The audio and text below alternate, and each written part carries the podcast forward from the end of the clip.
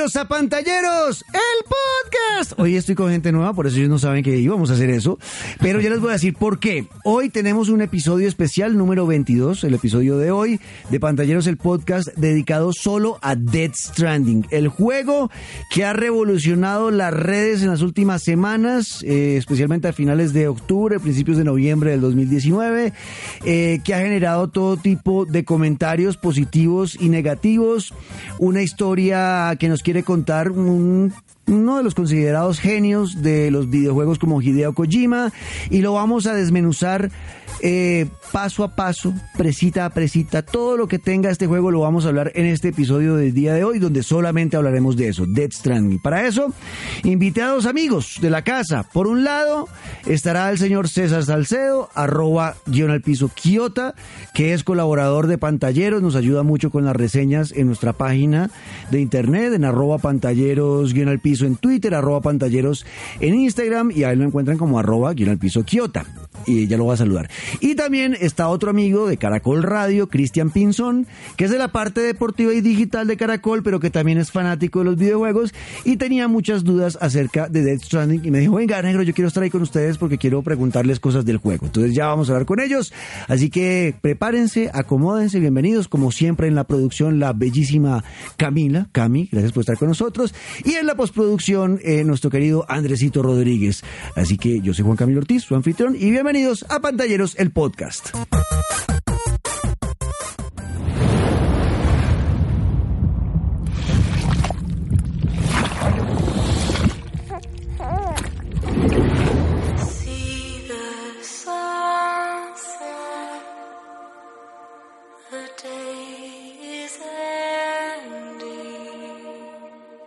Bien, ahora sí, entonces vamos a presentarles ahora sí a los amigos. Kiota, Cecitar, ¿qué más? ¿Cómo va todo? Hola Negrito, ¿cómo vas? Bien, lo veo ojeroso y cansado. ¿Cuántas horas usted lleva jugando Death Stranding? Más de 80 horas. 80 horas, Cristian. ¿Qué más, Cristian? Negrito, ¿qué tal? ¿Qué tal, César? ¿Cómo va? Cristian. Cristian es fanático de los videojuegos, ¿no, Chris? Sí, fanático. Le gusta mucho. ¿Qué es lo- ¿Cuáles son los juegos que más le gustan? Pues yo soy muy fanático de los deportivos, Ajá. porque cubro deportes, pero también me gustan mucho los juegos de mundo abierto, de aventura. Hace poquito me pasé, no soy muy fanático de los juegos de shooters, pero hace poquito me pasé el Call of Duty. Ajá, el buen Warfare. juego. Sí, muy bueno, muy bueno. Bueno, eh, hoy su, su labor, su misión, si decide aceptarla, Chris, De una. es ser nuestros oyentes, porque este juego no lo ha jugado nadie, solo nosotros que tuvimos acceso a él antes, porque nos lo envió PlayStation y Kojima Productions para hacer la reseña y para contarles a ustedes de qué se trata. Y muchos oyentes no tienen ni idea cómo usted de qué se trata y nos va a preguntar cosas. Perfecto. ¿Listo? Las dudas que tengan nos preguntan. Listo, de una. ¿Vale? Entonces vamos a empezar de una vez, César. Eh, bueno, este juego era uno de los más esperados de 2019, el Dead Stranding. Yo lo tuve en eh, acceso anticipado, también César, porque César hizo la reseña para pantalleros con Tota. Eh, y yo voy a hacer, bueno, si algún día termino el juego, voy a sacar una reseña porque siento la necesidad de compartir con ustedes lo que viví al jugar este juego. Eh, yo no he podido pasarlo, llegué hasta el episodio número 3. Tota, eh, César sí lo pasó todo, ¿no? ¿Cuántos Sí, episodios son? ¿Cuántos episodios son? No se puede decir. menos mal está, menos mal está César acá. Bien, bien, bien, Vamos bien. a empezar por ahí. Ya sé que son más Vea, a nosotros nos pusieron un embargo para poder hablar de este juego. El más duro en 5 años que yo llevo haciendo reseñas de videojuegos. Durísimo. Porque si es verdad que es normal, es normal que no le digan, hay un embargo en el que usted puede, usted va a tener el juego dos semanas antes de su lanzamiento, tres semanas antes, y tiene que, lo puede jugar y todo, pero no puede hablar durante esas tres semanas de lo que está viviendo, no puede- Secreto todo. Es secreto. usted no- entonces, y le dicen, eh, la línea, el día, la fecha de embargo es el primero de noviembre. El primero de noviembre ya puede hablar, Hablar. pero eh, es hasta ahí. El embargo de este juego fue la locura. Nos dijeron que el primero de noviembre podíamos sacar la reseña. A nosotros nos dieron dos semanas antes del primero de noviembre. El primero de noviembre podíamos sacar reseña solamente de los tres primeros episodios y eh, solamente se podía hablar de cosas que no fueran spoilers de la historia ni nada de eso. Y había otra línea de embargo el 8 de noviembre que es el lanzamiento. Hoy los que están escuchando el- en el lanzamiento de este episodio que lo lanzamos el 8 de noviembre ya se podía hablar un poquito más de cosas, pero sigue el embargo sobre la historia después del cuarto episodio. O sea, hasta el final del tercer episodio puede hablar uno. Y eh, habían muchas condiciones y nos mandaban correos cada dos días, ¿no? Sí, hubo correos hasta para el manejo de la música. Ajá. Que el manejo de la música que no la fueran a bloquear, o sea, fue una cosa, yo Ah. nunca había visto un No despliegue. se podía salir una historia ahí del juego, nada. Nada, yo, Nada, nada. yo nunca Incluso uno de los correos es bien chistoso porque le recordaban a la gente jugar conectado a internet, pero pues obviamente mantener sus estados ocultos, Oh. porque es importante estar conectado Claro, a que los internet. no vean que uno está viendo. Exacto, que uno está jugando para que no se vean los trofeos que uno desbloquea, eh, para, o sea, que no vean nada que uno está jugando el juego. Entonces le tocaba a uno ponerse en offline. ¿Había una- alguna advertencia de qué pasaba si llegaban a, a faltar? Se algunas- el, el juego. Sí, no lo dejan jugar más y, y queda usted eh, en, en lista negra de PlayStation, ¿no? Ah. Ya después para otra reseña o para otros juegos ya no se los van a mandar y ya uno va a poder hablar de eso. Entonces era bien complicado. Por ahí empezó la relación dura con la prensa. ¿Y por qué voy a hablar de eso? Porque si se ponen a mirar eh, las reseñas que han sacado, la mayoría han sido muy positivas. Todas en Metacritic está en 8 punto algo. La, la- el 8.4 está el promedio. 8.4 que es muy alto, es bueno. Están- Eh, pero hay medios grandes como IGN eh, en Australia, creo que fue, o en Estados Unidos, y le pusieron 6.5. No, 6 6.8, negro. 6.8. Y fue IGN en Estados Unidos. Estados Unidos, que es una que uno dice, pero un momento, 6.8 de verdad, a mí en lo que he jugado no me pareció para un 6.8. A César no le pareció, ¿cuánto le puso usted, César? Eh, en pantallero estuvo 9. 9 puntos. 9.0. Entonces, eso, desde ahí uno ya dice, este juego genera polémica. Y desde ahí ya es diferente. Yo no he visto lo que ha pasado con este juego en ningún lado. Así como no he vivido en ningún otro juego lo que he vivido al jugarlo, también el manejo de la prensa, todo ha sido súper diferente. Pero bueno, ese es el tema del embargo. Entonces yo puedo, podemos hablar de algunas cosas. En el momento que vaya a haber spoilers les avisamos para que adelanten si no quieren enterarse de la parte de la historia, pero vamos a hablar de todo lo demás, gameplay, mecánicas y demás. Empecemos por la historia. ¿Qué quería contar Hideo Kojima? Aquí puede haber spoilers, así que eh, en el, en el, eh, a, a la izquierda, bueno, ahí en la descripción del capítulo le vamos a poner los tiempos para que puedan adelantar a su discreción. Claro, no y no en este momento va a haber un poco de spoilers, ¿listo?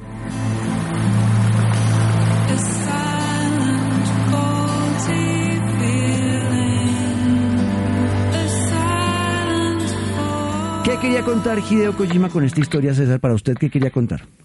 Pues la idea de Kojima básicamente es ver cómo la humanidad sobrevive a la extinción por medio de sus conexiones. Exacto. O sea, en eso se puede de pronto resumir y eso se ve en los tres primeros episodios. Ajá. Entonces, ¿qué, qué pasa con esto? ¿Qué pasa? Hideo Kojima quería explicar, y leí una entrevista que hizo para la BBC hace poco, donde él explica que el tema, que eso lo, lo ha dicho en todo lado, el tema de la conexión es lo más importante en el juego, en Death Stranding, y eh, el- eh, hacer una crítica a nuestra sociedad moderna que todo lo vive a través de redes sociales. Y dice él, hoy estamos más conectados que nunca, ¿no? Entre nosotros, gracias a las redes, o sea, tenemos más contacto con más personas y conocernos con gente que vive en Esta- Estados Unidos y gente que vive en Japón y hablar con ellos. Hoy en día podemos hacerlo. Y dice él, en vez de ser algo positivo, eso se volvió negativo. ¿Por qué? Porque nos atacamos más por, por internet, las redes sociales, por eso es que mucha gente dice, uy, no, la cloaca de Twitter. No, la basura de Twitter, el basurero. Porque uno usa las redes sociales más que para conectarse con la gente positivamente, para darnos buen feedback, lo hacemos para maltratarnos, para atacarnos, para separarnos más como raza. Eso es lo que esa es la crítica que él quiere hacer con este videojuego. Hablar de en algún momento se mencionan cosas de las de, de- de cómo nos hemos separado en la historia por muros también, referencia obviamente a Donald Trump, de cómo no, Eh, en vez de unirnos eh, tratamos de separarnos y dice la humanidad puede sobrevivir sí y solo si estamos unidos. Bueno, tiene un trasfondo ahí importante. Sí, no, es una declaración filosófica y social y política la que hace eh, Hideo Kojima que en este juego es muy denso, muy profundo. Eh, y eh, ya para contar un poquito de la historia, el Dead Stranding es, o sea, lo que pasó en el juego es que eh, hubo una cosa apocalíptica, ¿no? Del mundo de los muertos tratando de conectarse con el mundo de los humanos, de los vivos, eh, y eso generó explosiones atómicas cuando un muerto ah, tocaba los átomos de un humano muerto. Entonces eso termina generando un vacío, ¿no? Que es lo que ocurre y termina, haga de cuenta que cada vez que una persona se muere, eh, Cristian, cuando entra en fase de necrosis, explota como una bomba atómica. Entonces, eso, ¿cuántas personas muertas hay al día o al año en un, en un país? Entonces, Sí, en Estados millones. Unidos. Entonces, terminó destruido Estados Unidos por eso. Y hay poquitos sobrevivientes en diferentes puntos de Estados Unidos. Y cada sobreviviente vive en un refugio alejado del resto. ¿Ok? ¿Nos ubican algún año del juego? No sé, yo no me acuerdo. de No, no hay un, no Ay, hay un no, año en específico. Pero sí hay referencias en los correos que le llegan a uno O sea, en las agendas de, de, de que es mucho, no mucho, sino como unos 10 años más adelante de la época en la que estamos. Sí, o sea, no es tampoco tan lejos, pero pero es gracias como a la tecnología esta de la red Kiral que ellos han alcanzado ese, esa tecnología que tienen ahí. Ajá, y la red Kiral, yo no he entendido la red Kiral qué es. La red Kiral mm, es, algo, Eh, es, algo, es, es algo que los une, o sea, no puedo decir que No, es acuérdense que porque- esto- acá- acá este pedazo está con spoilers, pilas.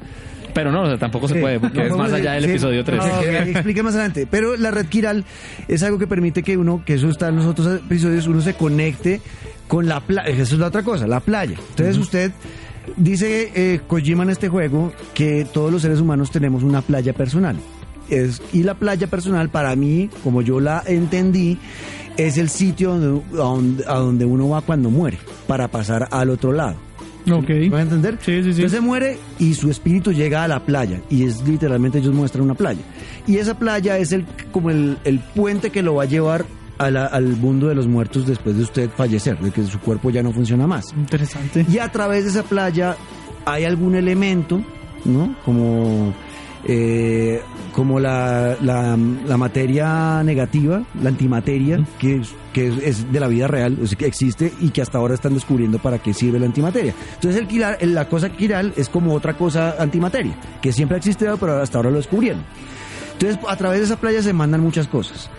O sea, es un juego de entrada con, con muchos conceptos filosóficos. ¿no? Sí. O sea, tiene un trasfondo bastante fuerte. Sí, es pesado. También el juego es un- una historia de padres e hijos, entonces también tiene como su lado cliché, su, pero pues no es malo. O sea, digamos, ustedes lo pintan un poco dramático. Sí, tiene tiene- mucho es bien dramático el Sí, juego. no, la verdad uno pocas veces le da risa, lo único que da risa es Deadman, Sí. que es el que hace Guillermo del Toro, Ajá. pero eso lo hace el mock-up, ya es otra persona el que pone la voz. El que pone la voz es cierto. Bueno, eh, entonces aquí es, es bien. eh, entonces, nosotros somos eh, Norman Reedus, que es un atractivo gigante para un juego. Sí. Creo que Sí, sí, sí. si hay alguien que amamos los geeks y los que vemos todo este tipo de cultura eh, pop, ¿no? Es a este tipo. O sea, el tipo se ganó el cariño de todo el mundo siendo Daryl en The Walking Dead y ponerle la cara a este personaje a un juego es como, yo quiero comprarlo, quiero jugar ese juego, ¿no? ¿Eso es, una- es un atractivo no, César? Pues el hombre pegó muy duro cuando Kojima lo escogió y además venía de, del boom de Silent Hills, entonces siguió con su, con su misma du- con su misma dupla que fue Guillermo del Toro y Norman Reedus. Voz, todo, todo exactamente igual. La voz del tipo, todo. Sí. Sí, él, él ahí hace todo. Ajá, exacto. Hace hasta un cameo del mismo Del- cuando va al baño. Sí. Que eso ya lo vimos en Sí, el gameplay el del Tokyo gameplay. Game Show. Pero- Ajá, que cuando, eh, ah, bueno, ahorita vamos a llegar a la parte del baño, que también tiene una relevancia. Pero bueno, entonces, eh, es este, ustedes somos Norman Ríos y nuestra misión, para ponerlo bien básico, César, es coger cosas del punto A y llevarlas al punto B para ir conectando Estados Unidos nuevamente, para ir conectando nuevamente a sus refugiados, a sus sobrevivientes. Sí, la jugabilidad básicamente es eso, como lo puse en, el, en la reseña, es yo contra el ambiente. Exacto. Mientras recojo pedidos. Exacto. Entonces, haga cuenta, esto es un rap. Sí, básicamente sí. Es un rapitendero y coge, va del punto A al punto B llevando encargos. ¿Y en qué se transporta? Eh, a pie, en moto, en carro. Ujú, O sea, hay alternativas. Pero eh, al principio bastante tiempo va solo a pie, mucho mucho tiempo. No, inclusive cuando usted cree que solo va a ir en carro, que ya de ahí para allá es una luna de miel el juego, no. No. Hay un pedazo que el juego lo obliga otra vez a irse a pie. Irse a pie, exacto. En un, en un terreno, en una topografía aún peor que la del principio. Ah, sí. Bueno, entonces. Son, son recorridos muy, muy largos, tipo, no sé, de No. Red Dead Redemption o... Sí. Sí, hay una entrega de. Pues hay una entrega que uno puede durar hasta. Hasta más o menos una hora.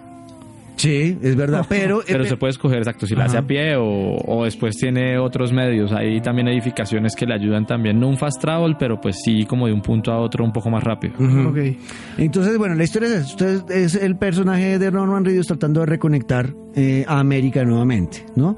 Entonces ya había habido una primera eh, excursión, porque empiezan del este de los Estados Unidos hasta el oeste, ¿no? Desde, haga de cuenta, Nueva York hasta San Francisco, que es de punta a punta, y uno ir pasando por todo el mapita de Estados Unidos conectando todo. Esa es la misión.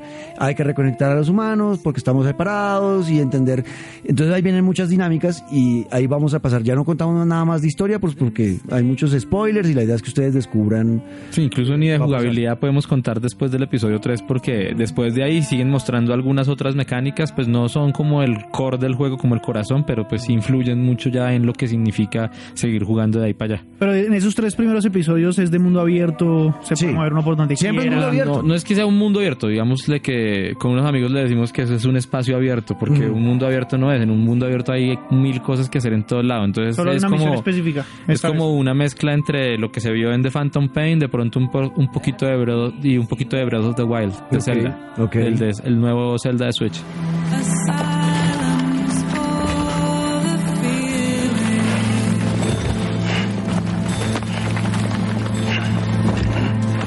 Bueno, entonces ahora vamos a pasar al gameplay. Hablemos de eso.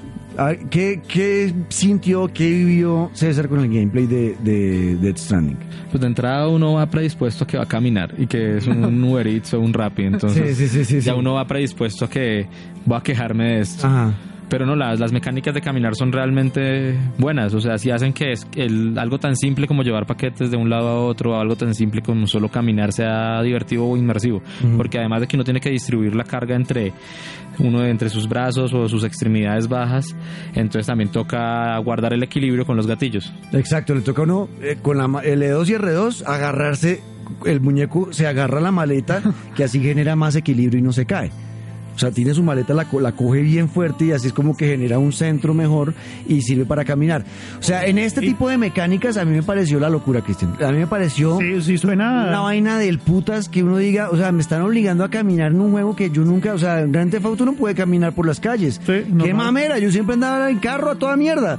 Acá, que me obliguen a caminar me pareció, primer- desde ahí ya disruptivo, como fue, puta marica, tengo que caminar. De verdad me van a poner a caminar, qué mamera. Y uno, o las primeras horas, esos primeros episodios, yo disfruté mucho el tema de la caminada. Y que no es solamente caminar, no necesita, o sea, le toca a uno eh, mirar el mapa y analizar la ruta y saber que por aquí puedo llegar más rápido, pero yo, por ejemplo, a mí me pasaba, no sé usted, yo soy muy cagueta, César. A mí yo soy un, yo soy un cagón. Ah, Yo- eso, eso iba a preguntar. yo los juegos de miedo soy una nena. O sea, digamos que este juego lo podemos catalogar como un juego de miedo. No. Tiene momentos de suspenso y, de- y tensionantes para una persona como yo que no le gusta ese tipo de juegos.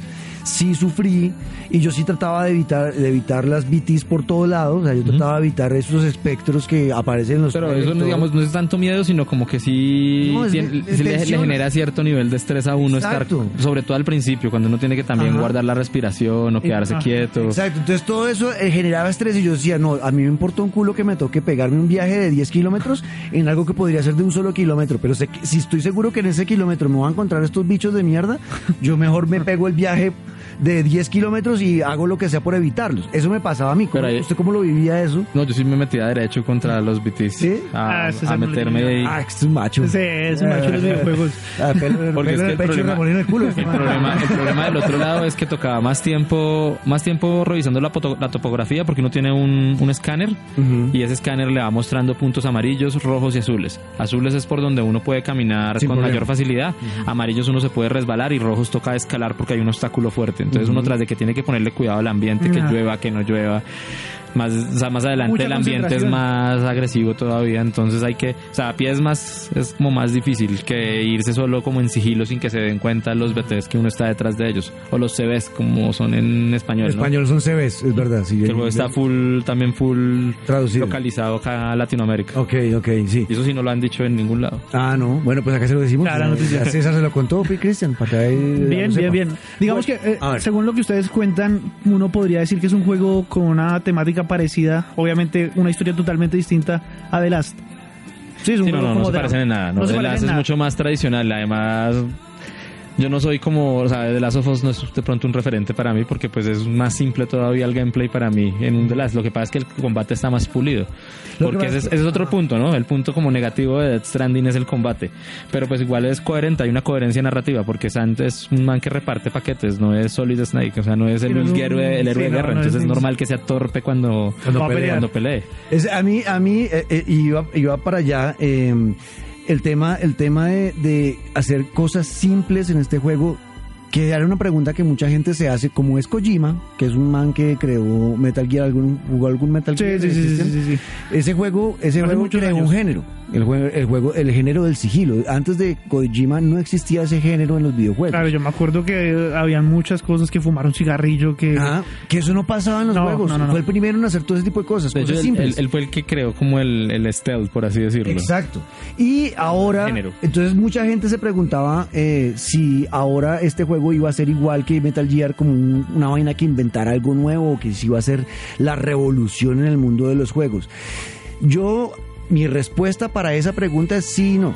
Para mí sí, Sí no. sí tiene cosas que yo no he vivido en ningún otro juego. O sea, cosas como caminar y disfrutar la caminada. A mí eso me- ah, para mí es disruptivo, para mí es algo que es novedoso, que yo no había visto en otro juego, que ni, ni que lo disfrutara. En este lo disfruté, planear rutas, no solo para llegar del punto A para B. Ah, entonces Planear la carga. Yo duré hasta carga. casi media hora planeando una carga que iba a llevar hasta en carro y todo. Y, planear ¿Eso la qué carga. es? ¿Planear carga qué es? pues planear cómo se va a llevar usted su, su implemento, ¿sí? Entonces en su mochila que va a empacar y todo eso. Y ya cuando toca a pie planear la carga, a mí me pasó dos veces que toda la carga se fue por una cascada. No, marica, no. Y después, pues toca cancelar la misión o entregar lo que sea. Y si cancela la misión hasta dentro de 12 horas, uno puede volver a aplicar Es esa un misión. juego de mucha paciencia entonces. Ay, esto es súper importante. La palabra que usted acaba de usar es Cristian es importante, la lo palabra de- paciencia. y lo que decía el negro de, mm, del tema de- del género del juego, el género se define como, lo definió Kojima como Social Strand System, pero no es tanto el juego, sino el tema cooperativo de él, Exacto. que es lo realmente novedoso. Y eso sí, Eso- eso es algo eso sí que- es algo que no se había visto supuestamente desde PT, porque en PT para vencer el demo del teaser que sacó Kojima de Silent Hills, ujú.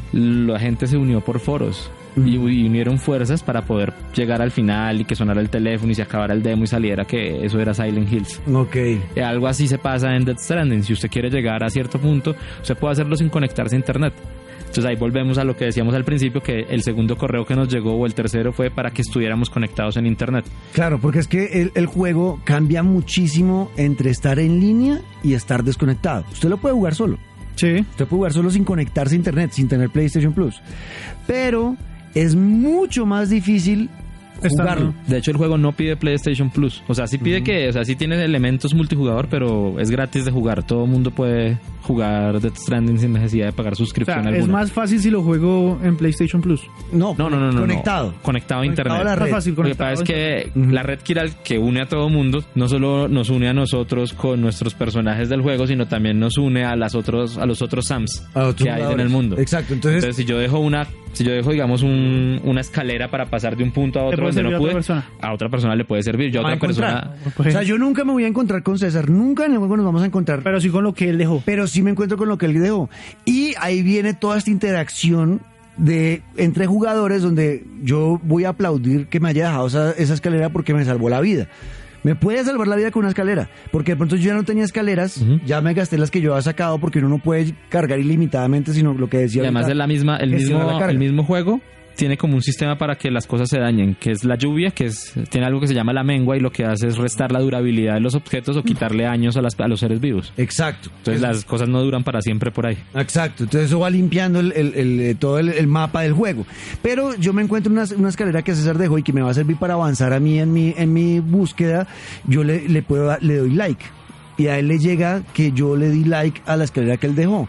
Y eso se siente gratificante, funciona muy bien. A usted no le pare- a mí me parecía, me sentía bien conmigo mismo cuando sabía que le había ayudado a gente. De hecho, también, digamos, el juego también lo premia a uno cuando uno tiene ese tipo de juego, porque hay muchas formas de jugar Death Stranding, pero entonces el juego le dice cuál es la forma que más usted ha tomado, dependiendo de un color. O sea, no se puede dar tampoco tanta información de eso, pero digamos, hay uno, Ahí hay uno para el sistema social, Ahí empiezo a entender. que es de color verde. Y entonces, entre más personas uno ayude, o más lo ayuden, o más likes le den, también uno puede recibir beneficios de eso. Uno sube de nivel y le suben ciertos atributos. O sea, Exacto. ahí es uno de los O beneficios sea, de eso, es lo realmente novedoso, lo del Ajá. tema social. Ese tema es- Ese es un, pero eso solo sirve si se juega en línea. Sí, tiene que estar conectado en línea. Si, no- si no está conectado, pues no- va usted solo en el mundo y no va a encontrar nada de nadie. No, claro, Entonces se vuelve más difícil. claro. Entonces, eh, eh, a mí ese tema de la parte social, se lo juro, a mí me parecía del puta saber que uy, yo creé esa ruta. Eh, puta, uy, yo le dejé esa escalera a ese man y me, me dieron como mil likes por esa No, escalera. Cuando ya uno, cuando ya uno crea una carretera, le llegan día 5000. Ajá, que ahí uno avanza mucho de nivel, ¿no? Eh, yo está, estoy ahorita en nivel 157, que es un gran impulsor, una cosa así. Es, eh, y pero pero yo pensaba que eran como nivel 20 y ya. No, eso es un resto de niveles. O sea, de hecho son como, creo que un máximo de 60 por, por capacidad, o sea, como por, como por estadística. Y yo tengo ahorita 240 y algo, más o menos.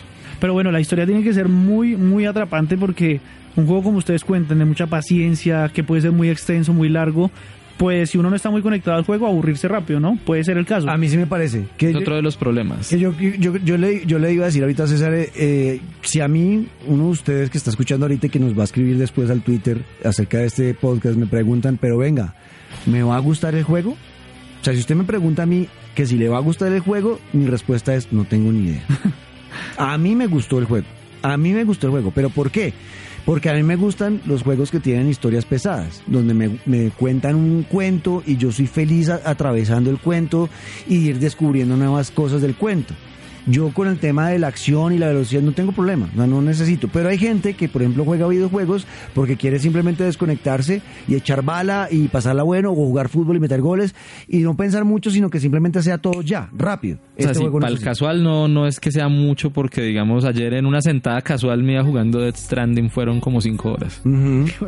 Creando como tres carreteras porque quería tener la carretera de un lado a otro para llevar una pizza. Y no pasó nada en la historia. O sea, duró cinco horas creando carreteras en un juego. O sea, claro que si usted puede, si usted quiere ir directo a la historia, eh, la gente ha dicho que se ha tardado 40 horas, más o menos 40 horas en pasarlo por rápido. Yo me tardé aproximadamente 70 y algo, pero porque yo sí Lo hice con, lo hizo con calma, lo Exacto, disfrutó, sí. lo saboreó. Si ustedes lo pudieran comparar con algún juego, ¿hay alguno que tenga algún parecido, alguna cosa que ustedes digan se parece a este en cuanto Lo a la paciencia, en cuanto a... Yo, yo no he sentido eso. O sea, obviamente el juego se siente totalmente nuevo, pero pues si Nuevo. hay que compararlo con algo es de pronto con The Phantom Pain porque tiene cosas parecidas. Es un espacio vacío donde hay pues cositas para enfrentar porque las mulas están como en puestos de, de avanzada donde uno puede llegar allá a hacer, a hacer la Snake torpe, pero pues uno hace la Snake. Y en el tema de escalar y sentirse libre en un mundo abierto es más como Breath of the Wild. Pero ya el resto sí es totalmente novedoso. No, es un juego. O sea, a mí- a mí no tiene game over, ¿no? No, y yo sentí, sentía que era un... Yo me sentí eh, en un juego que yo nunca había jugado. Eh, yo, yo que soy menos jugador que César. César es un man que sí Tiene mundo en se ha cascado con todos los mundos, todos los géneros, le pega a todo. Yo siempre me he vendido, y lo he dicho y nunca lo he dicho con, con pena, siempre he dicho, yo soy un gamer casual que, que habla de videojuegos en sus redes y en su vida diaria porque los amo. Pero no tengo todo el tiempo de la vida porque Claro, tengo otro trabajo. Pero... eh, César pero- vive esto. César vive metido en los juegos. Entonces, pero yo sí sentí totalmente que esto era un juego novedoso. Para mí, para Ya, mí. Yo me corrijo, no es, no es que no haya game over, sino que no hay es muertes. Uno no muere porque Ah, uno no, matan. repatriado. Sí, exacto. Sam, el personaje principal, no puede morir. Me pasó solamente una vez, eh, me ha pasado hasta ahora. Yo, para los, yo Metal Gear nunca lo disfruté. Nunca me fue bien con ese juego. Porque para mí en esa época era muy lento. Y Por el tema del sigilo. Entonces a mí no me gustaban los juegos así. Me gustaba entrar y echar bala y bolear a todo lo que. y tratar de matar a todo el mundo y seguir. Eso era yo en esa época. Yo por eso yo con Metal Gear nunca enganché. Con este juego, en la, por ejemplo, hablando de las mulas, que es una de las facciones que aparecen ahí en el juego, ¿no? De los enemigos que usted va a encontrar en el camino, eh, le tocaba, le to- lo ponen a infiltrarse varias veces en, en campamentos de mulas para sacar algunas eh, cargas que están perdidas y que toca recuperarlas para seguir reconstruyendo la humanidad. Entonces yo eh, traté la primera vez de hacerlo con sigilo. Entonces la primera vez que subieron dos mancitos, lo pude hacer con sigilo. Pero ya cuando empezaron a aparecer 10, 15 manes mulas en un solo campamento, yo no tengo ma qué mamera, marica. Yo no me voy a poner a pensar ahora me Que si ellos que lo atrapan, le roban toda la carga. Exacto. Entonces yo al final, yo ya, y me pasó la última vez, me metí a un campamento de estos de mulas, habían como 20 manes, me di en la jeta con todos. Entonces la primera vez me mataron, pues me mataron entre comillas, entonces me perdí toda la carga y aparecí tirado por allá en un punto del juego. Eh, esa fue una de mis experiencias como, no, si toca hacerlo con sigilo. Otras veces he podido vencer a estos manes y me apunto A lo a darme maldita en la jeta y, me, y lo he logrado, he logrado cascar. Entonces es chévere porque ya esos manes salieron del mapa y ya quedaron en jodidos. Pero, pero eh, aquí ya depende del approach que uno vaya a hacer, si lo va a hacer con sigilo o con acción. Pero a mí las dos formas me parece que funcionan o no. Sí, ¿no? El juego se presta a la decisión que tenga uno en, en atender pues la, la, la labor, por así decirlo. Bueno, eh, eso es el, el tema del gameplay a grandes rasgos. Eh, funciona mucho el tema del mapa y el radar, porque uno, uno tiene con el E2 puede mirar, usted tiene como un brazaletico y ese brazaletico le muestra como los puntos a dónde va, a dónde viene, dónde está la siguiente misión y le muestra el terreno. Y la topografía, que es lo más importante ahí.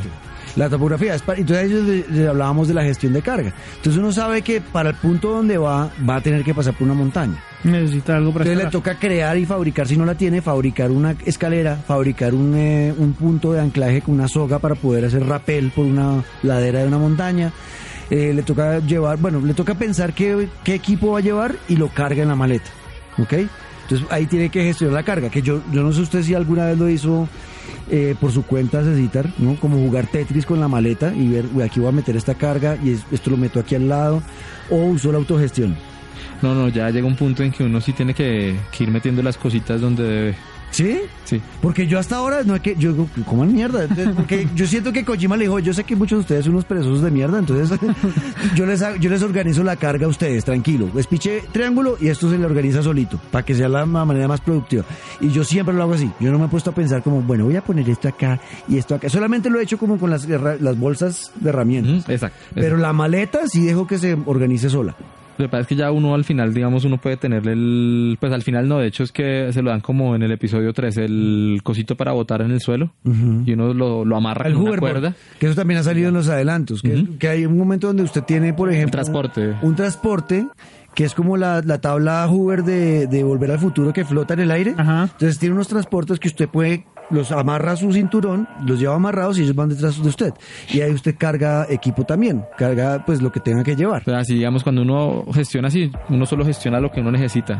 Ya sea, digamos, implementos de supervivencia o, o otras botas o lo que uno tenga que poner ahí. Todo y se ya uno se Y ya uno se mueve mejor. Todo se O sea, ahí, ahí también se mezclan muchas cosas como de estrategia, ¿no? Sí, Planear caminos, planear ¿Cuántas escaleras se lleva? ¿Cuántas, eh, cuántas, qué, cuántas cuerdas? Exacto. Y ahí sirve también la parte del multijugador, porque uno en el mapa, en el mapa que le estoy diciendo donde planea la ruta, también ve que, uy, aquí ya alguien dejó una escalera, entonces me voy a ahorrar algo ahí, y hace que puedo encontrar, o, me, o le apunto a llegar a esa escalera porque seguramente voy a encontrar un camino, porque ya alguien pasó por ahí. Y no es que tampoco usted vea el, el mapa lleno, usted tiene por, a usted lo emparejan con cierto número Eso, de eso, personas. eso- eso era una pregunta que yo tenía, porque usted dice, pero marica, entonces va a llegar un punto donde va a estar, ta- el mundo va a estar taqueado de escaleras y anclajes y, o sea, no le va a caber un tinto a esa mierda, entonces, y ya los que vengan a jugar después, pues van a encontrar todo hecho, entonces no va a ser tan divertido. Solo que a uno le salen, digamos, con los que más likes tiene. Entonces, de ida y regreso son con los que uno, los que uno más ve. No todos están metidos en el mismo mundo, O ¿cierto? sea, no todos, o sea, yo creo que los emparejan así, por grupos como de 60, con los que uno puede hacer contratos,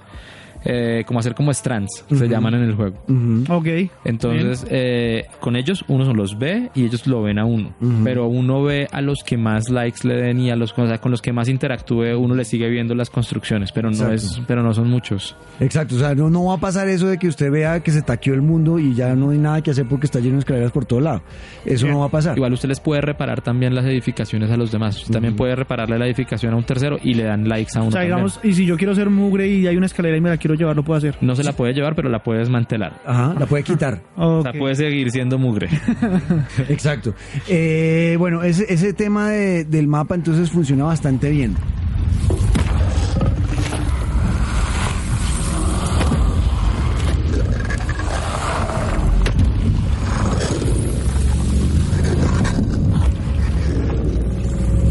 Otra pregunta importante que he visto mucha gente se ha hecho es el tema del ambiente y que si es muy repetitivo. Porque en los trailers se ha visto siempre como el mismo escenario, el mismo landscape, la- el mismo paisaje, ¿no? Todo desolado, eh, muy eh, os- lluvioso, cielos muy grises, eh, valles y praderas, ¿no? Algunos bosques por ahí, pero siente uno que en eso sí está repetitivo la el ambientación o no. No, pues, ¿Cómo lo son usted? tres, cuatro ambientes definidos. Uno que es un infierno especialmente. Creo que uno lo conoce en el episodio 3 precisamente. Pero sí, todo es bastante desolado. Pero lo que ya uno termina, uno no termina viendo el paisaje realmente, uno termina viendo los berracos puntos azules, Ajá. amarillos y rojos. Entonces ya el Uno no paisaje está tan pasa. pendiente de eso, es verdad. Ya cuando es como una, un solo campo, a veces el juego uno encuentra canciones. Ujú. Y eso como que lo también lo invitan a uno a relajarse o a tomar, digamos, un descanso. El muñeco también le acuerda a uno, o sea, le acuerda a uno que debe descansar cuando ya uno está muy cansado. Ujú. Él Bueno, mismo y, toma su supongo yo tiempo. que durante la caminata anochece, sale el día, No, so- nunca hay, no hay cambio de clima. siempre está el mismo. Siempre es de día. Ok. Sí, de, De cuando- tiempo. De, de- De de tiempo. clima sí hay porque llueve. Sí, el clima sí. Pero el tiempo siempre se mantiene. El tiempo siempre es el mismo. Sí. Es de Ah, días. ok. No, de noche yo no jugaría esa mierda. O sea, lo más oscuro es cuando uno llega a un campo donde hay ves Ujú. Sí. Eh, la lluvia es muy fuerte y se pone gris, pero ya. Los CB son esos fantasmas que uno Sí, cree sí, que sí, están que lo van a coger y todo eso que los han mostrado como mucha gente los describe como fantasmas de brea o que se ven como negros y bueno, que son esos son los otros enemigos. Están las mulas y están los CBs. Eh, y es los que uno quiere evitar, o yo por lo menos, yo no quería estar cerca de esa gente eh, porque soy muy muy cagón. Pero eh, se Digamos, cuando ellos atrapan a uno, ¿Ah? ahí sigue como otra parte de la jugabilidad, como los boss battles, como los jefes, Ajá. que es cuando los CVs lo atrapan a uno. Sí, usted- como una especie de playa, entre comillas, que es ahí mismo y llega como una ballena o un pez o, o son diferentes monstruos. Hablemos de eso, hablemos de, de- de los, de los enemigos del juego, que son muy importantes en un juego, ¿no? Tener un buen rival, ese que lo invita a uno a pelear y uno, listo, yo quiero pasar a este juego y matar a estos putas. Quiero hacerle, hermano. Entonces, en este hay dos enemigos. Están los CBs que vienen del otro mundo eh, y hay unas mulas. Bueno, y hay otra facción que son como los terroristas, que son los que al final pueden estar eh, causando muchos estragos también en, en el, en el mundo del juego. Eh, a mí me parece que el tema de las CVs está para mí, que lo vuelvo y le digo, soy muy miedoso, eh, funciona bastante bien. Pero eso que vimos en, el- en el tráiler, que uno los veía todo el tiempo con el, el radar, a mí no me aparecían casi. O sea, que, o sea yo, no, yo no me ponía a mirar, ah, bueno, lo tengo acá y me quedaba quieto, no. Porque cuando sentía que aparecía lo de Adrek, que es el radar, Sí. el, el radar le apunta hacia dónde están, ¿cierto? Él está Sí, él, mirando. él apunta hacia donde hay un CV. Y entre más amarillo y rápido sea el parpadeo, es está porque está acercando. más cerca. Entonces ahí lo obliga, cuando están muy cerca, eh, eh, lo obligan a dejar de respirar. O sea, le dice, deje de respirar porque con la respiración es que los CVs lo, lo encuentran más rápido. Y es con alguna tecla, con alguna. Claro, entonces uno picha un botón y, el, y Sam se tapa la, la nariz y la boca. Bueno, puede aguantar por mucho Pero tiempo. no puede ¿eh? aguantar mucho tiempo porque ahí le toca empezar uno, eso también es estratégico. Se ahoga también, se quita, Exacto. pierde la estamina y se empieza a ahogar. Y, y cuando se quite la mano, pues va a ser... ¡ah! Y cuando hace... ¡ah! Pues lo pillan. Entonces le toca a uno estar calculando hasta qué punto le mantiene la respiración y lo suelta que no vaya a hacer ruido para que no lo vayan a coger. O sea, todo tiene estrategia y todo es de paciencia. Mucha paciencia. ¿Usted vio en eso? ¿Usted vio algo así, no? O sea, usted... usted usted le porque lo que iba lo- a lo que iba yo era que me sentía que estaban cerca las las CVs el radar me decía dónde y a mí no me daba tiempo por la misma angustia que yo estaba sintiendo de ver dónde estaba realmente sino que empezaba a alejarme de donde veía que el, el radar estaba apuntando entonces yo eso de que los veía alrededor solamente creo que en las zonas de ciudades destrozadas Ahí donde más los hay. veía pues los podía ver como ah aquí hay una CB allá a la izquierda hay otro en el resto no A Yo veces lo que, hay que trataba ver es escapar el, lo que hay que ver es el cordón. Si uno toca el cordón también, también lo ven a uno. Del Dead Stranding, ok. Y, eh, y, y bueno, entonces al final, digamos, lo atrapan. O sea, usted lo pillaron con la respiración, entonces se pone todo el piso como de brea, ¿no? Sí. Eh, y aparecen unas manos que lo empiezan a tratar de jalar hacia la brea. Entonces, ¿qué pasa? Uno usualmente puede sacudírselas, ¿no? Como pegarle a esa vaina y salir y escapar. Eh, y me pasó que un- en dos ocasiones me atraparon. Entonces lo sumergen a uno en esa vaina de brea y como que el man se vuelve a parar y ya está todo cubierto por la brea y hay unos monstruos gigantes. ¿No? Sí, que esos solo se pueden derrotar al principio con granadas. Que son Esas hechas esas del- granadas, yo esas mierdas yo nunca la, nunca la he usado. O sea, las granadas son hechas de los fluidos de Sam. Ah. Sangre, orina, lo del baño. Increíble. Exacto, porque resulta que Sam, eh, el man, los fluidos del man, al parecer, eh, no le gustan a las CVs. O se ven afectadas por las CVs esos fluidos del tipo. Entonces O los usa como un arma. los usa como un arma. Pero yo las, las granadas de orina, popó, chichi, caca y baño, yo nunca las he usado. O sea, no, no- he sabido en qué momento usarlas. Eh, contra los grandes. Cuando lo atrapan a uno, O sea, cuando uno está Sí. escapando, Tira ellos caca. ahí no, no sirven para un culo porque No. es que lo que hace es ahí no llamar la atención. Exacto. Sirven es cuando lo atrapan a uno. Pero es un juego que no es simple ni siquiera para eso. O sea, en otros juegos uno muere y ya. Acá lo atrapan los villanos y hay otra vez algo más todavía después ahí. de eso.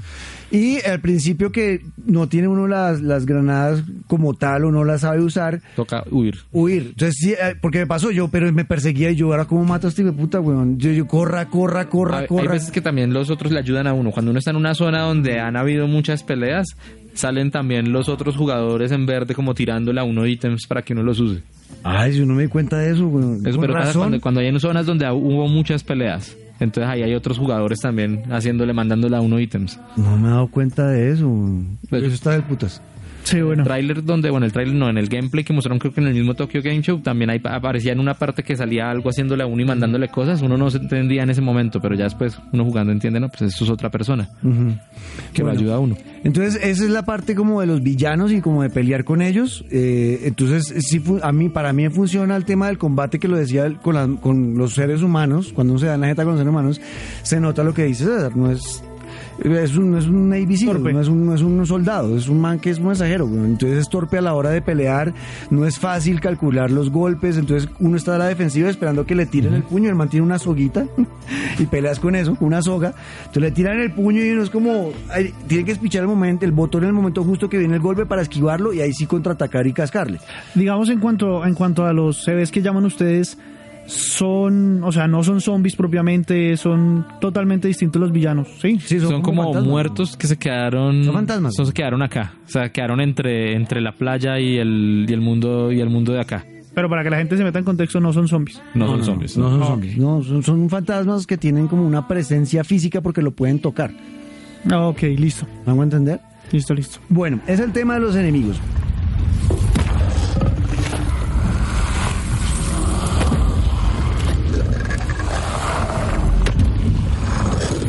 Ya hablando de gráficas, mocap y todo eso, es un juego muy bonito. sí El- tiene buenas el- gráficas El tema de los gestos de, por ejemplo, Norman Reedus Eso sí lo he visto y es. Me brutal. Brutal. Y no solo en las cinemáticas, sino en, cuando usted está jugando el juego. Todo, la- las Sí, es expresiones. que todos son, todo es hecho con el motor del juego. Como siempre en los juegos de Kojima nunca, nunca usa videos. Ujú. Todo lo hace con el mismo motor que tiene, digamos, en este momento es el décima, ¿no? Ujú. Y El el, mismo de Horizon Zero Dawn. Y muy bonito, sea, muy bonito las gráficas, muy bonito la iluminación, el juego de sombras, eh, las texturas. La iluminación es mejor que Horizon, pero pienso que Horizon tiene un poquito mejores gráficos. Bueno, igual es que son dos juegos, o sea, uno no es tan a ver en que PC, otro. que lo anunciaron para PC. No, ahí O sea, sí ya va a romper. me pareció rarísimo ese anuncio a una semana de lanzamiento en PlayStation. Pero es que eso se sabía, desde el principio ellos nunca dijeron que el juego iba a ser exclusivo. Es como un console exclusive, no solo para ¿Quién, consolas. quién financió? yo tengo la pregunta, es quién financió este... este eh, yo lo que sentí con Dead Stranding es que a Kojima le dieron un cheque en blanco, le dijeron, papito, haga su juego. ¿Cuánto vale esa mierda? Listo, tómela, pum. Y le dieron toda la plata que él quiso y hizo su juego. Sí, la propiedad del juego es de Sony. Entonces yo siento, o sea, Sony para mí fue el que sacó, creo que hay un eh, posicionamiento de marca ahí, de marca ahí con eh, Monster Energy, ¿no? Ujú, Y con una empresa de gafas, con o sea, hay varios- lo típico Varios que hace. Kojima desde Metal Gear 5, que es hacer product placement, ahí también se ve.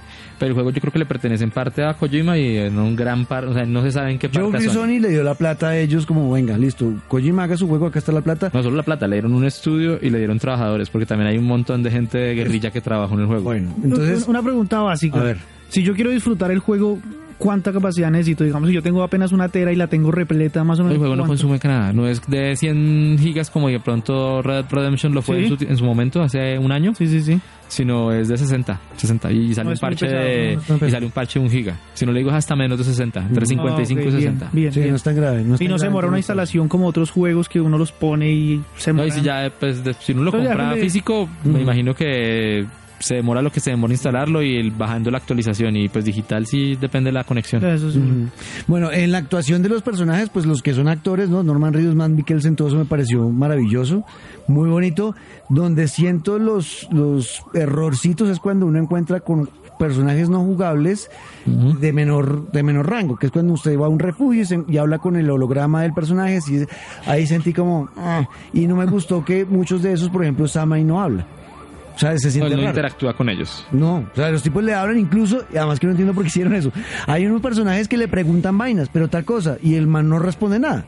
Se pero como, es que acuérdense que Sam no le importa nada, ni siquiera quería trabajar con ellos y él sufre de afefobia, que es miedo a que lo toquen. Entonces Ah, sí, también es otra- otro de los problemas. Lo apático Lo- del man de pronto sí viene por ese lado. Entonces eso lo, lo, lo, lo, lo rescata la trama, la narración.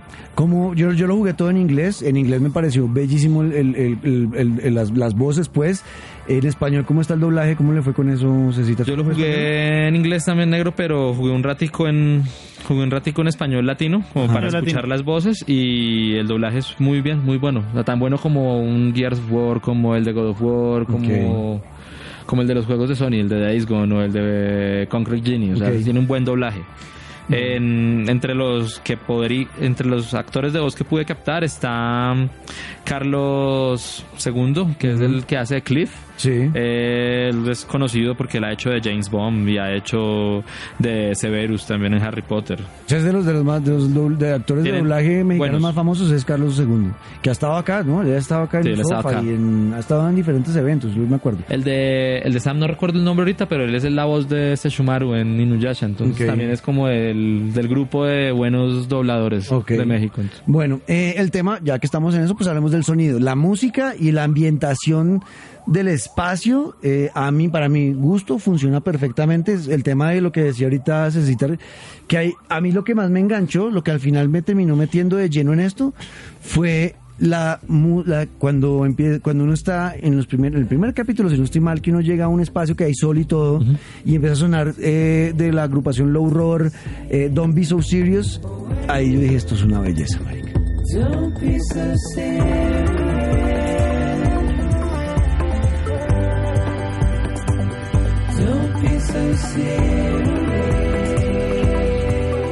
O sea, me eché una caminadita como de cinco minutos que duró la canción, escuchando esa canción porque le, eh, eh, Kojima le va soltando canciones en ciertos sitios donde usted va caminando para acompañar la caminada y lo pone en un ambiente súper dramático, nostálgico, como que lo envuelve con la canción y es súper bonito. A mí la música me encantó de este juego. Sí, es bastante inmersiva. De hecho, la canción que dices es el opening del juego también. Ujú. Y esa, que- o sea, yo eh, lo que he hecho, me ha pasado con todas las canciones, es eh, de una eh, Shazam y las, las, guarda. y las he metido en mis playlists de, de música porque la música es muy bonita y el sonido funciona, ¿no? Sí, claro, el Cuando sonido aparecen ambiente las y, CVs, todo eso genera un ambiente pesado.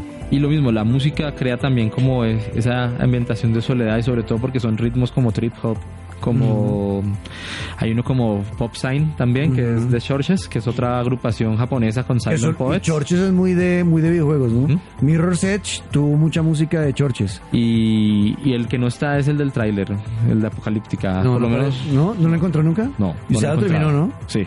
Ok, bueno. Pero no, usted hace que recorrió todo el mapa, todo. Aún todo falta, aún me falta abrir cosas. Digamos, he encontrado cameos que no han dicho y cameos de gente que no es, digamos, Conan O'Brien, como ya dijeron, o Edgar, Sí. o Edgar Wright, o este pelado Geoff Keighley, el de, de Game of Wars. Ajá, El que me encontré fue el que te comentaba ahorita antes de empezar el programa, que era del editor de Famitsu. ajá.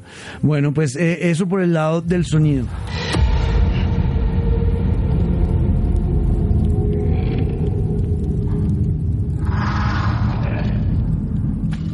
Siento que a grandes rasgos es Dead Stranding esto. Es un juego contemplativo, un juego paciente, un juego en el que no van a encontrar acción desenfrenada, sino más bien mm, mucho de mirarse uno mismo y pensar. Ah, nos faltó el tema de los baños, que eso tocaba, eso quería hablarlo porque sí, sí es importante. El simulador de citas de, Ron- de Norman Reedus. Exacto. Exacto. Entonces el tipo, hay un una cosa que llaman los, los dormitorios privados. Cuando uno llega a un refugio que tiene dormitorio, usted puede descansar ahí, se acuesta y, en ese sitio se baña, hace popó, hace pipí. O sea, uno hace popó en el juego. Sí.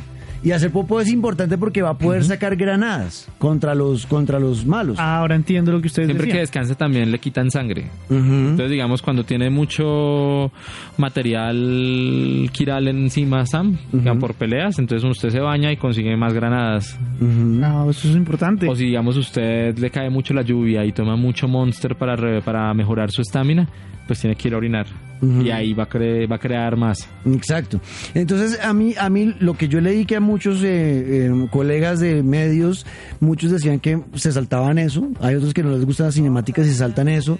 Eh, pero yo siento que este juego es de vivirlo todo. Entonces, a mí me ha costado, yo no soy capaz de si llego a descansar. Primero, yo soy psicorrido. Entonces, yo cada vez que llego a un refugio, digo, uy, ya es de noche, voy a, voy a acostar a dormir a Sam. o sea, yo- no, tiene que descansar, pobrecito. Entonces, yo lo acuesto a dormir. Y al otro día cuando lo levanto, pues marica, yo quedo cuando levanto, primero voy a hacer popó, voy a hago popó.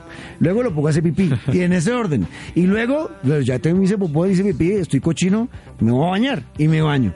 Siempre que voy a un dormitorio privado, funciona de la misma forma. Luego me tomo una vaina de Monster, me como una unos animalitos esos que le dan a uno como vida. Eh, y ya, y luego me pongo, y pongo la música, le pongo la música porque uno en el dormitorio puede ponerle play a la música que ha descubierto y mientras se baña escucharla y luego entonces se come algo y luego lee los correos que le han llegado con la música, o sea, porque me gusta vivirlo así. Yo también por eso me demoré tanto. Ahí también uno puede ver los coleccionables del juego, que son como unas tarjeticas de memoria que le muestran vainas de cultura pop y de, digamos de motos, también hay motos Kawasaki o... Y, y el juego en ese tipo de cosas es explícito, o sea, yo lo veo a él cuando tengo que coger la popó, cuando tengo que coger la No, orina. No, es que eso, eso porque tiene un baño con un Ah, inodoro. y- ok, listo. y el, y el inodoro, el inodoro, el inodoro chupa está haciendo todo. la muestra. Y una vez saca la muestra. sí, Y que, uy, vea, comí muchas de esas bichos, vea, la cabeza de uno todavía no se dice, eso bien la digestión, está sueltico este man. De hecho, cuando va a ser, cuando va a ser del 2, eh, pasa como un advertisement, como una propaganda ahí de un programa de, de Norman Reedus en AMC. Él tiene un programa de televisión, Norman Reedus, de, donde él eh, va con, va conduciendo motos y The va con Ride amigos. Se llama Nor- Norman Reedus Ride en AMC y es el man en moto por las carreteras de Estados Unidos con amigos de él. Y es, ese programa de televisión. Y cuando él se sienta a hacer popó, se cierra la puerta del baño y en la puerta está el, el, el- el anuncio publicitario del programa de televisión de Norman Reedus y suena la moto. Como si fuera el popó. Entonces, eh, pero hay gente que no, que no lo usa y le preguntan a uno, ¿pero es necesario hacer eso? No. También las puede uno no. hacer, uno también puede crear las... Las bombas. Entonces no es tan necesario, pero yo sí siento la necesidad de vivir la No, pero experiencia hay, completa. hay momentos en los que el juego le obliga a usted a ir a descansar para que pasen, para que avance la historia. Claro. Pero no es tan co- no es tan intenso como yo. O sea, yo cada vez que llego a un refugio entro a, baña- a dur- a Todo. dormir y a bañarme. No soy capaz de seguir el juego si no entro a dormir. O sea, porque yo pienso en, uy, marica, ya me he hecho una caminada de 10 kilómetros que y otra de 10, no, me voy a acostar a dormir a este man ya, weón. Entonces, porque me hace sentir que tengo que hacerlo, me hago entender, pero igual el juego también lo obliga también a uno a mitad de camino muy largo a vaya descanse, recupere batería porque no hay un cargador cerca. Entonces el juego también lo obliga a uno a como me voy- tengo que ir a descansar. Exacto. Entonces, y el baño y lo del tema es chévere, me, parece un bonito detalle que, por ejemplo, la manera en como usted se toma la, la Monster, él, él tiene diferentes... Eh, eh, o sea, a veces se la toma y se levanta los pies porque se está ahogando y la tira por la caneca. Otra se para y las picha. O sea, siempre como que hay diferentes eh, No es videos, repetitivo. eh, Lo mismo pasa con la cerveza. Exacto. O sea, que tiene diferentes, no, no es repetitivo, tratan de que no lo sea. Lo que pasa es que yo ya que, que voy tanto, pues sí lo- ya lo estoy viendo como repetición de repetidera, pero no lo es tanto. Entonces, a mí, para mí, en conclusión, este es un gran juego. Si me preguntan nuevamente si a ustedes les va a gustar este juego, no sé, depende de a usted qué le gusten los juegos. Si los juegos le gustan los juegos muy rápidos, muy de acción, de no historias tan profundas, sino más bien estar metiéndole a, con toda, de pronto se va a aburrir, ¿ok? Pero si es alguien como yo que le gustan las historias, creo que va a ser un juego muy, muy interesante. Si el juego tiene buena narración, el gameplay tiene altos y bajos, pues los boss no son lo mejor, el, problema de que el gameplay se define como llevar cosas de un punto a otro punto, eso puede que merme la, a los jugadores que vayan a poderle gustar el juego. Y pues que la acción es supremamente lenta. Sí, es lento, es lento. Es un En cambio, juego... pues si uno es un fan de Kojima, sí le va a gustar por todo lado porque tiene las rarezas del man, los easter eggs que el man pone siempre en sus juegos, toda esa mari- todas esas vainas crípticas. Maricada, maricada. Bueno, Esto, esto es un podcast, aquí no puede decir "Hijo de puta chichicaca, por favor. Listo. Todo lo... Todas esas maricadas de Kojima, Todas esas porque vea, que, vea que fumadas, refumadas Sí. del man, todo eso está. escuchando podcasts eh, gringos que estuve escuchando de que hicieron especiales de Death Stranding, muchos hablaban de la bullshit de Hideo Kojima, porque hay gente que no le gusta eso. Y, lo, y tratan que eso que hace Kojima a veces es como, ay, ya es mucha mierda este man la que habla. Ya. weón". Lo que pasa es que el hombre no, el hombre fue hermético. Y eso es lo otro, que usted se da cuenta que, que Kojima la tenía clara desde el primer tráiler. Ujú. Porque uno se da cuenta, ya en el episodio 3 uno ve, uno ve partes de los trailers que, que fue viendo desde el comienzo. Desde hace como 3, 4 años cuando salió en el 2016, que salió el primer tráiler del E3, ahí está, igual, igualito. Exacto, y el man, eh, ah, bueno, esa es otra, ¿no? Ese man estuvo en todo, weón. O sea, no es normal que, no es normal que un director de juego eh, esté metido en todo, porque ellos lo que hacen es que tienen varios equipos y cada equipo, se- ese man estuvo, eh, hasta la, edición de los trailers los hizo él personalmente. O sea, el mismo director del juego hizo la edición de los trailers. O sea, no es normal que eso pase y el tipo sí estuvo ahí. O sea, tiene por, por todos lados se ve la marca de Kojima. El man habla de... en eh, hay unos correos que uno le llegan y uno puede encontrar como unas entrevistas que le van explicando qué pasó en el juego, o sea, por qué está como está la humanidad, eh, la relación de las personas que están vivas en ese mundo, todo eso le va apareciendo a usted en un, en un log que uno va leyendo. Entonces hay gente que, por ejemplo, eh, usualmente en esos juegos la gente no lee eso, sino que sigue y no, lo- a mí sí me gusta leer porque me gusta enterarme de la historia de todo. Entonces, De hecho es todo. importante ahí. Y es importante hacerlo. Entonces pasa, el- el man tiene hasta, o sea, habla, tiene una posición hasta del tema de la asexualidad. O sea, el tipo habla, Kojima toca todos los temas que a usted se le puedan ocurrir, la depresión, la oxitocina, la ansiedad, el tema de los asexuados que van creciendo. O sea, es un resto de información que el man siempre, el man, esto es un grito de, estoy aquí poniendo mi opinión acerca de todos los temas importantes en el mundo hoy en día. Es más o menos lo que yo siento con el juego. Para mí es un juego entretenido, yo lo disfruté, lo estoy disfrutando. Eh, y mi- la mejor parte para mí, lo que más me ha gustado es sentir que estoy ayudando a los demás. O sea, cuando yo siento que me dan likes porque creé una carretera o porque dejé una escalera y funcionó, lo más gratificante, lo que más en términos del juego, más oxitocina me liberó en el cerebro, fue eso, más que el resto. La parte de las CVs no lo disfruté, no me ha gustado, me he sentido incómodo, trato de obviar esa mierda. O sea, casi que lo, lo bueno No para mí... es- objetivo, lo- entonces. exacto, sí, sí, porque seguramente es porque yo soy muy nervioso, entonces no me gusta por eso, pero una persona que sí le gusta, de pronto lo va a disfrutar.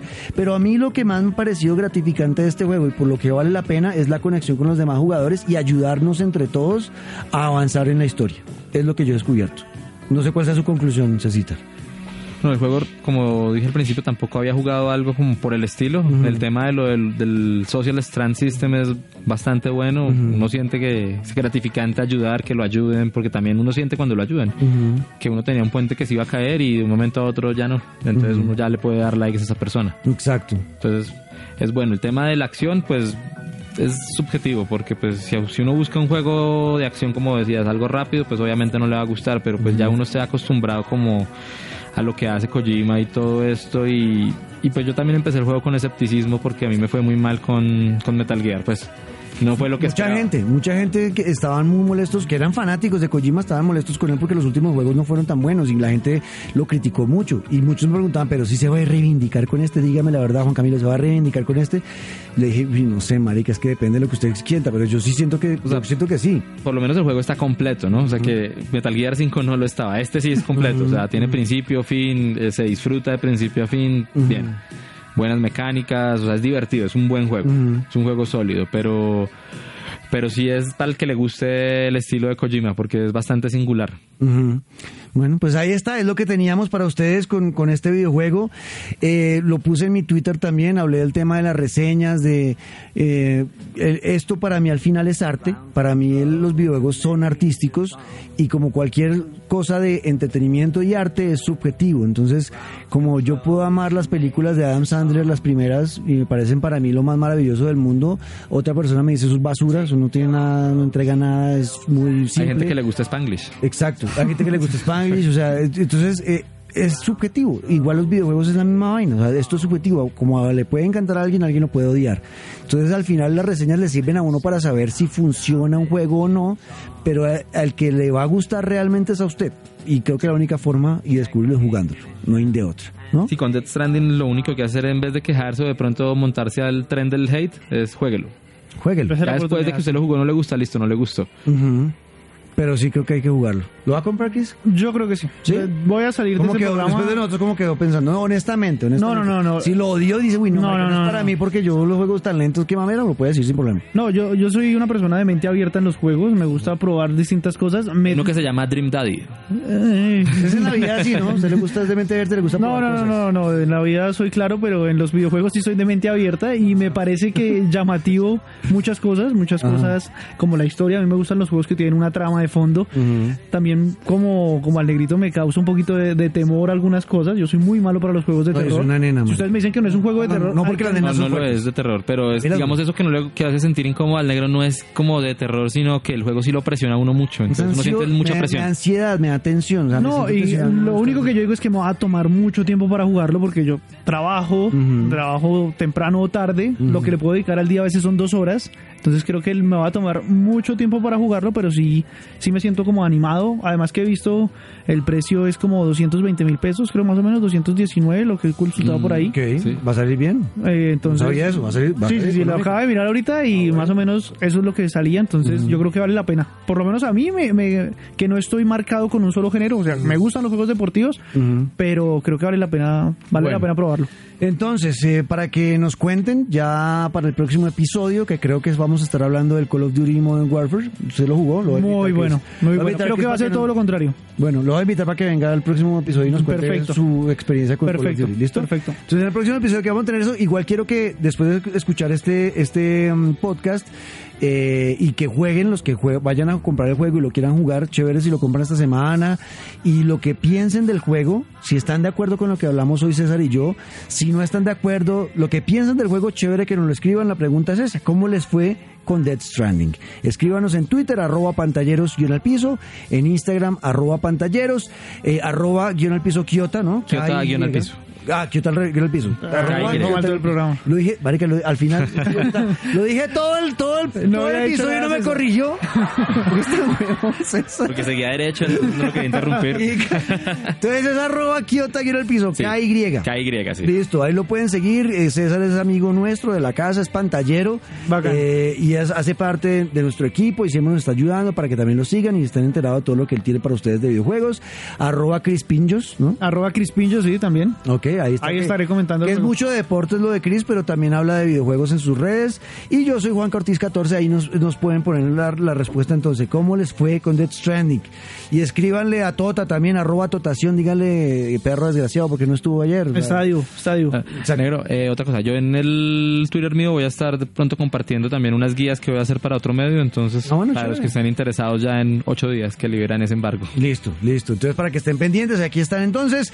Quedamos entonces escuchando un poquito de lo que ocurre con Death Stranding y nos oímos en el próximo episodio de Pantalleros. Tienen El que decir- podcast. tienen que decir los dos otra vez. ¡En Pantalleros! El, El podcast. podcast. No, sí me hace falta tota para que eche la madre.